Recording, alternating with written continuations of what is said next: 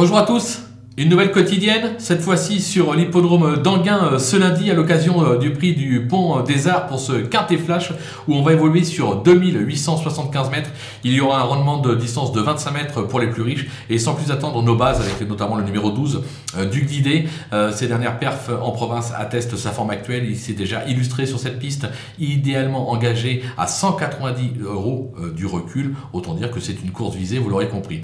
Le numéro 16 Cadet qui n'a pas été ridicule dernièrement sur l'hippodrome de Vincennes, il sait finir ses courses.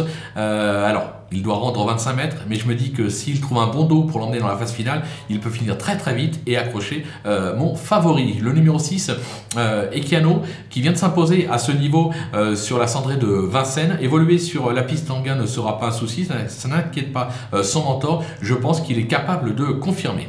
Du côté des opposants, attention avec le 7 Efaro qui réalise une superbe année. Il s'est déjà illustré à ce niveau et euh, il se plaît sur ce type de piste en forme. Il doit pouvoir euh, réaliser un numéro dans cette épreuve. Le numéro 9, Eros de Joude, qui est irréprochable cette année avec deux accessites, plutôt deux victoires et sept accessites en 10 euh, tentatives.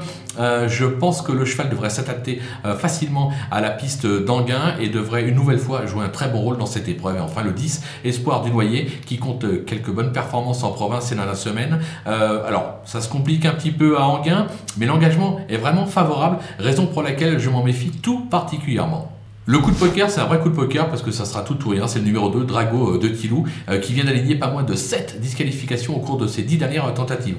Toutefois, attention, les frères Martens nous préviennent. C'est un cheval qui possède de la qualité, qui possède des moyens, qui est capable de s'illustrer dans une telle épreuve. Faut juste qu'il reste au trot. Donc on va tout simplement croiser les doigts. Les outsiders, ils sont nombreux avec le 14 euh, Duc de Cristal, qui n'a pas été euh, des plus heureux dernièrement euh, à ce niveau. Il s'est déjà bien comporté sur ce type de piste. Il sera confié à Eric Raffin pour l'occasion. Autant dire qu'il faut mieux le racheter en confiance. Le 3, El Fuego, qui n'a pas été ridicule dernièrement à Toulouse. Il s'est déjà bien comporté sur cette piste. Il peut garder une place dans la phase finale. Le numéro 5, Emir Sly, qui ne bénéficie pas d'un bon programme actuellement. Alors ce sera probablement beaucoup mieux dans les prochaines semaines, mais dès lundi, pour une 4, voire plutôt 5e place, on ne peut pas l'interdire. Le numéro 15, euh, Davancy Bond, euh, alors sa forme est sûre, mais il s'agit surtout d'un cheval de province qui n'a jamais véritablement euh, brillé sur le sol parisien. Alors en gain, c'est plus plat qu'à Vincennes, raison pour laquelle je préfère le garder en bout de piste. Et enfin le numéro 8 est expert Delta, qui réalise plutôt une, belle saison, mais à un niveau moindre. Il a toujours échoué sur cette piste. Bon, pas sûr qu'il ait la pointure d'un tel mais là encore, je vous la course est ouverte derrière nos favoris. Pour une cinquième place, on ne peut pas l'interdire totalement, ça serait prendre un énorme risque. Les délaissés, bah justement, on les prend les risques avec les délaissés. Hélas, Diablo euh, Castellet, euh, ses meilleurs perfs ont été enregistrés sur les anneaux italiens.